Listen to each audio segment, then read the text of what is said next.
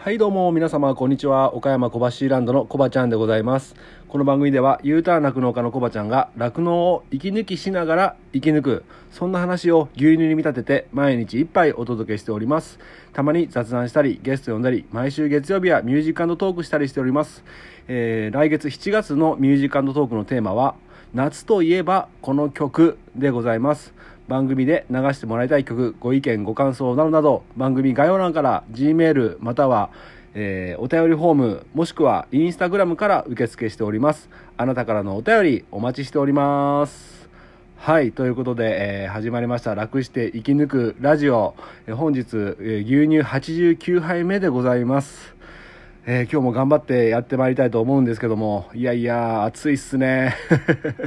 なんか昨日僕が住んでる地域中国地方とかもろもろなんですけどどうやら梅雨明けしたという情報が入ってまいりましたね。うん、遅いですか？もう、うん、あの僕さっき知りました。したんかなと思って調べてみたらしてましたね、うん、でなんか6月に梅雨明けするっていうのは統計史上初らしいですね。うん、これ参っちゃいますね。あの梅雨明けしたらめっちゃ暑くなるじゃないですか。その暑さが本当に、うん、極端な話1ヶ月ぐらいずれ込んだ？前倒しになったような感じで。今牛舎の温度も30.5度とかになっててめちゃくちゃ暑いですね。牛も母行ってまだ舌出したりしてる牛は本当にね極端に暑くなると舌を出してねぜいぜい言い始めたりする牛が出てくるんですけどまだそこまでじゃないんですけどいやーこの暑さ酪農家の皆さんそして、えー農家の皆さんとかね田んぼやってる方とか非常にねちょっと厳しいような 感じになってきたと思うんですが、えーまあ頑張ってまいりたいと思います、まあ、暑さに負けずにね皆さん水分補給をねしっかりしてあとね、えー今月ねえ全然話してなかったですけど牛乳月間なんですよね。もう月末になっちゃいましたけどでこういう暑さには非常にね牛乳っていうのは熱中症とかにもねすごいね有効みたいなので、えー運動された後とかねなんか30分以内に牛乳を1杯飲むと、えーすごくいいとかっていう話が出てましたね。ちょっともうちょっとここ解像度上げて話したかったんですが調べときゃよかったな。でもね、えー牛乳非常にいいので、えーあの炭酸飲料とかねあのコーラとかね、えースプライトとかね飲みたくなりますよね、えでもね、あのあれって飲んだら飲んだだけ喉乾きません？ねえ。うん、なんで牛乳一杯ねぜひちょっと暑い時にね飲んでみてどうなんか皆さん試してみてください。よろしくお願いします。ということで、えー早速ね今日の89杯目お届けしていきたいと思うんですけども、えー今日の一杯は補助金あれどもでございます。補助金あれどもでございます。はい。で実はですねえー、と6月の22日ちょっと遅くなっちゃったんですけどある方からメッセージお便りいただいておりましてそれをなかなかね紹介するタイミングをちょっと自分の中で見失ってまして、えーこれからね紹介していきたいと思います。ちょっと待ってくださいね。あれ？はいじゃあ読みます。コバちゃんこんにちは。小腹の皆さんこんにちは。小腹のサクです。サクさんこんにちは。紹介遅くなっちゃってすみません。最近のコバちゃんのしゃべり滑らかですね。私が言うのもなんですがこのラジオが始まって約3ヶ月上達しましたね。ありがとうございます。もう素人がラジオをやってる感はなくなったんじゃないんですか？そうかな。とは言っても芸人には戻らないでくださいね。寂しいから。戻らない戻らない。ところで今回は少し良い情報かなと思ってメールさせていただきました。最近また1週間くらい聞けてないラジオを聞けていないのでもう知っていてこのラジオでも流していたらすみません。コバちゃんの岡山県意外と畜産を応援しているんだと思った記事を見つけたのでメールに添付添付します。怪しいメールじゃないので安心してください。えー餌代高騰対策に岡山県は13億7291万円も予算を立ててくれているんですね。これを超えているのはこの記事だと全国でも愛知県ぐらいです。一軒一軒の酪農家さんにはどのぐらい恩恵があるか分かりませんがなかなかやってくれるじゃないですか岡山県。私も岡山県民の一人として応援しています。ただ記事でも半数以上の酪農家が赤字経営になっているとあります何もかも値上がりして大変な時期ですがみんなで乗り切っていきたいですねやまない雨はないですねそれではまたということで、えー、6月22日にね、サクさんからお便りいただいておりました。ごめんなさい、紹介が遅くなったって。で、その、なったってって言っちゃった。なっちゃってすいません。で、その、えー、翌々日の6月24日にまたサクサクさんからお便りいただいてるんで、続いておりますね。えー、コバちゃん、こんにちは、サクです。今、ラジオを聞いたら、80杯目で、県の補助金のことを言ってたね。遅れを取りました。てんてんてん ということで。はい。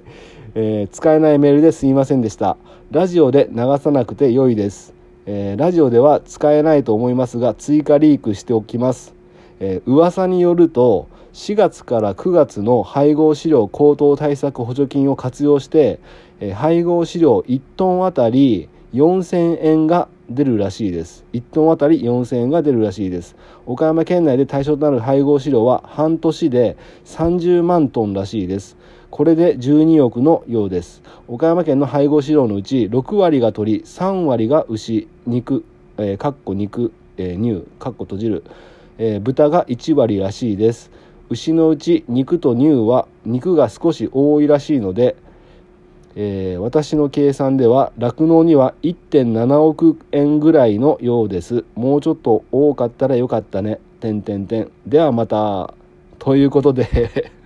えサクさん、あの、何者ですか？めちゃめちゃ詳しいんですけど、酪農関係者の方かな？なんか情報を知り得れる人ですね。これ貴重な情報源ですね、サクさん。ちょっとあの、もうちょっと何か深い内容が分かったら、えまた、えー、リークしてください。よろしくお願いします。ということで、えー、岡山県の補助金が、えー、僕もこの間行ったんですけど、約13億、13億7291円、あ、13億7291万円ということで、えー、サクさんの情報によると、まあ、実際酪農に補助が出るのは岡山県で言えば1.7億円くらいじゃないかということで、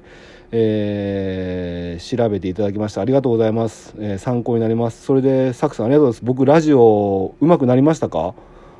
あの確かにね前に比べるとあの緊張はしなくなったんですがやっぱり自分が理想とするなんだろうパーソナリティというんかな。あのやっぱラジオのプロのねラジオとか聞くとうわもうゲのゲのゲのゲのゲっていう感じですね。やっぱりね、プロでやられてる方とかはめちゃくちゃうまいから、まあそれに比べると自分まだまだなと思うけど、まあ自分自身のね、昨日よりも今日ね、えー、一日一日ね、ちょっとずつちょっとずつでもね、えー、成長していければいいなと思って、えー、そういった意味でもね、このポッドキャスト毎日配信やっておりますので、まあこういうふうにね、サクさん言っていただけるとめちゃくちゃ嬉しいです。本当ありがとうございます。はい。であの今回ね、えー、今日の一杯のテーマで補助金あれどもって、えー、言ったんですけどこのね、えー、岡山県でねこういう補助金対策補助金対策というか補助金が出ること本当にありがたく思います。ありがとうございます、えー、ただですねえー、7月から9月配合飼料、えー、1万1400円値上げ、ね、全農で、えー、そういった、えー、値上げがあるということで、この2年間で、えっ、ー、と、1トンあたり3万3000円上がってるんですよ。遡ればね。20年10月から12月が、プラス1350円、え21年1月から3月がプラス3900円、え4月から6月がプラス5500円、7月から9月がプラス4700円、で、10月12月が、マイナス1250円下がったけれども、22年の1月から3月がプラス2900円、4月から6月がプラス4350円、で、今回の7月から9月で1万1000、プラス1万1400円と、これを累計すると、えー、約3万3000円上昇し 上昇していると。で、これ1キロに直すと、1キロあたり33円の値上がりなんですね。33円。で、うちの場合は約1ヶ月に18トン使ってるんで、33円かける18トンは、えー、59万4000円ですよ。2年前に比べて1ヶ月、配合飼料だけで言えば、1ヶ月かかるコスト増が、えー、59万4000です。ね。うん。でさっきの補助金の話に戻りますけどえーと、これは確定情報じゃない噂の情報だから確定かどうかわからないんですが、まあ、1トンあたり県の方から4000円の補助が出るってことでということは18トンうちはうちの場合は18トン使ってるから4000円かける18トンは7万2000円1ヶ月あたり、え、補助が出るという話なんですかね。だからコスト増の59万4000円には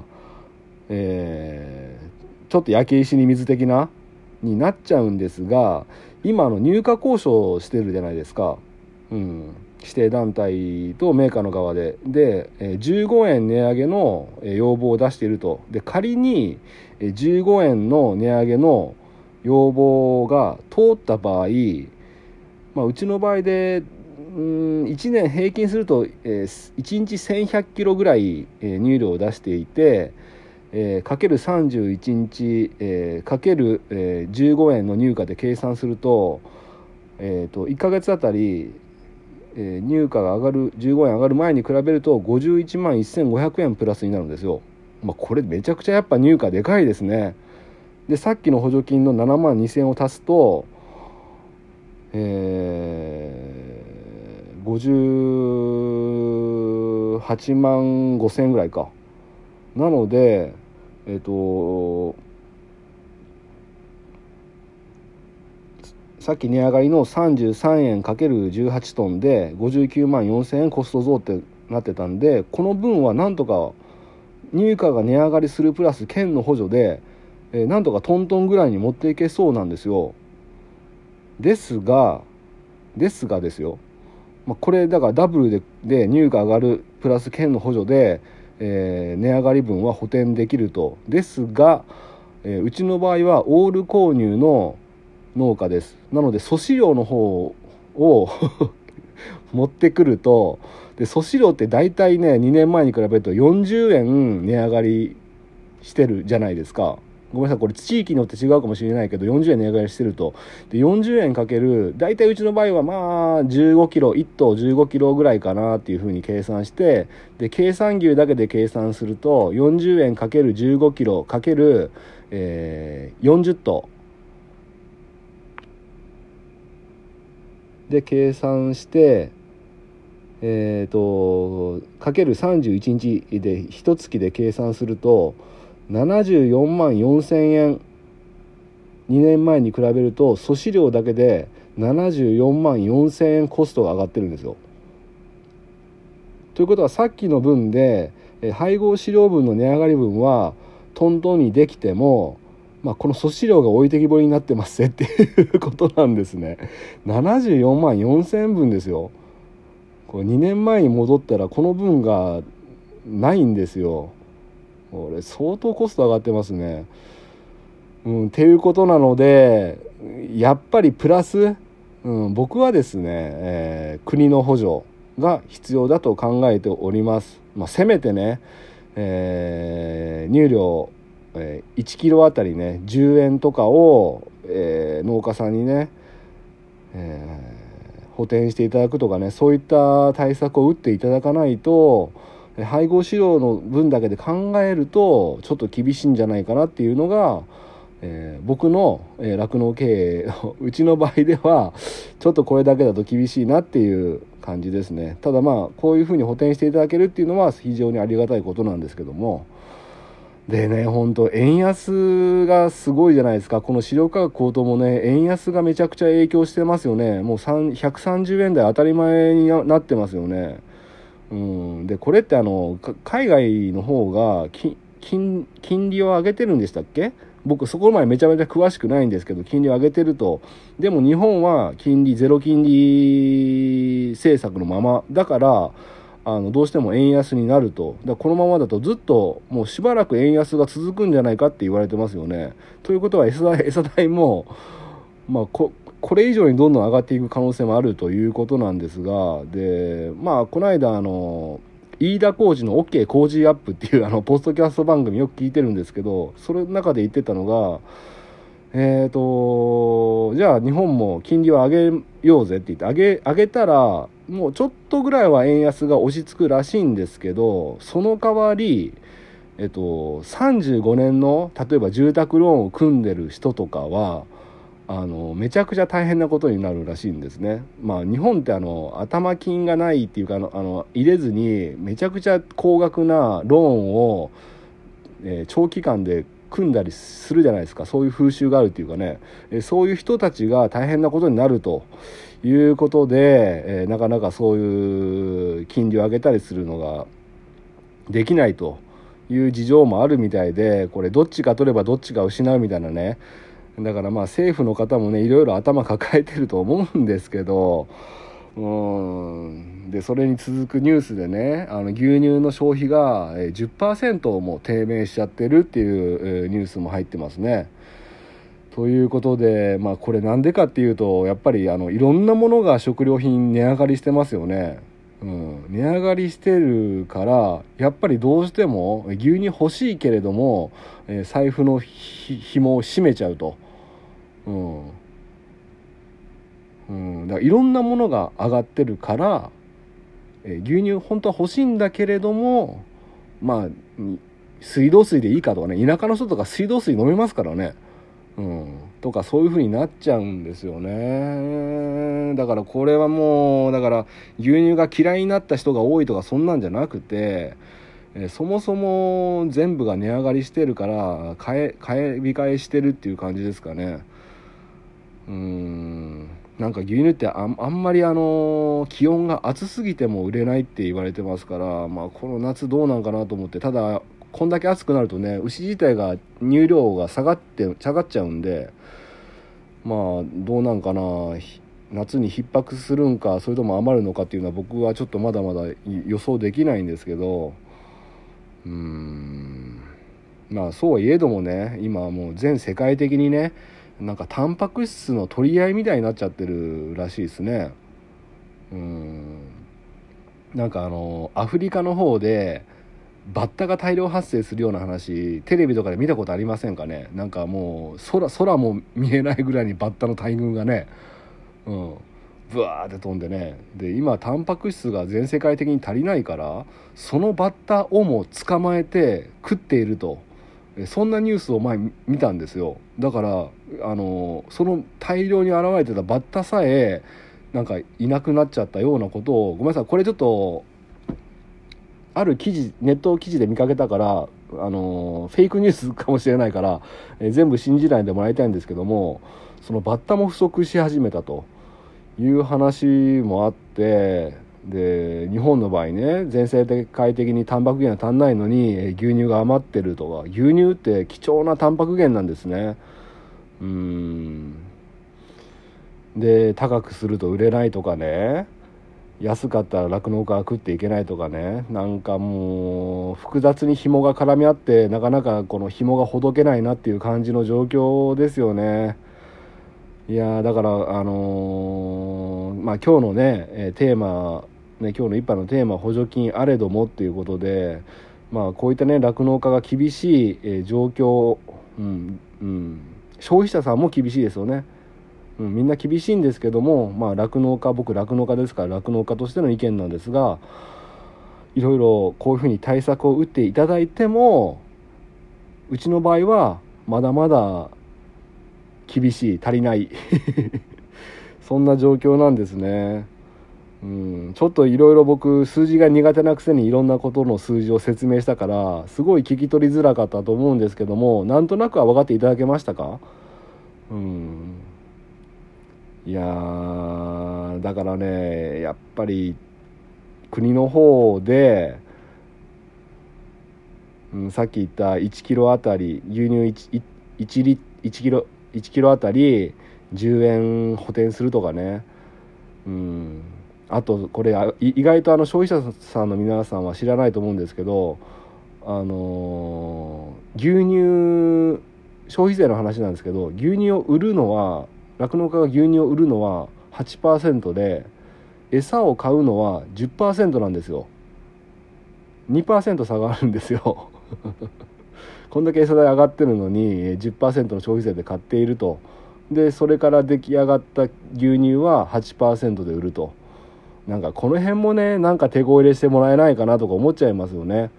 うん。まあ餌代だけのね餌代だけでも免税してもらうとかね。なんかできないもんなんかなと思いますね。まあ僕今ね簡単に言っちゃってますけど実際やるとしたらね大変な作業になっちゃうんでしょうけども。いや本当に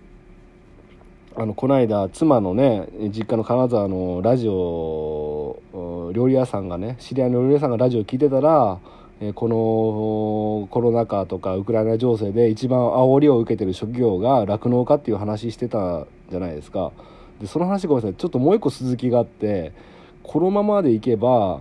9割の酪農家が廃業するって言ってたみたいなんですよ、うん、でもさもうあのツイッターとかで見てたら結構もう全国的にどんどんやめてっちゃってますね。うん。でどんな農家が辞めてってるかっていうと借金がない農家ですね。えクラスターとかで投資してない農家さん辞めても、えー、後を引きずらないっていう農家さんがどんどん辞めてっているっていう状況みたいでございます。うんだからこのままいくと、えー、過去に何度も言いましたけどどんどん離農が加速しまして、えー、貴重なタンパク源である牛乳がスーパーから消えていくという状況になりかねないのでえー、その辺ねもうちょっと真剣に酪農、えー、に関わるね業者さんね飼料会社さんとか製薬会社さんとかね、えー、組合の方指定団体の方ねメーカーさんもう真剣にね、え牛乳をの価値をみんなで、え分け合って、え仕事してるわけじゃないですか。で牛乳を提供してるのはえ川で例えれば源泉って前言いましたけどやっぱり酪農家なんですね。酪農家がいなくなってしまうと、えー、関連会社の方々本当にね、えー、どうやって食っていくんですかっていうことになっちゃいますので何かね、えー、真剣に皆さんでね酪農、家だけじゃなくて、え皆さんで声を上げていかなきゃいけないんじゃないかって、え思います。うん。いや本当にね頭痛いですね。どうすればいいかなと思いますけどもちょっとね、えー、今一度ね、えー、皆さん、えー、冷静になってね一回考えてみましょう。はい、ということで今日はねちょっとごめんなさい。あのじゃあこうしようっていう答えはないです。だけどもちょっと今週ねいろいろちょっと行動してみようかなと思ってますんでまたラジオの中でお伝えしていきたいと思います。じゃあ今日はこの辺で終わりたいと思います。今日の一杯お味の方はいかがでしたか？お口になりましたらまた飲みに来てください。この番組は牛と人との心をつなぐ岡山小橋ランドの提供でお届けしました。それではまた明日。バイバイ。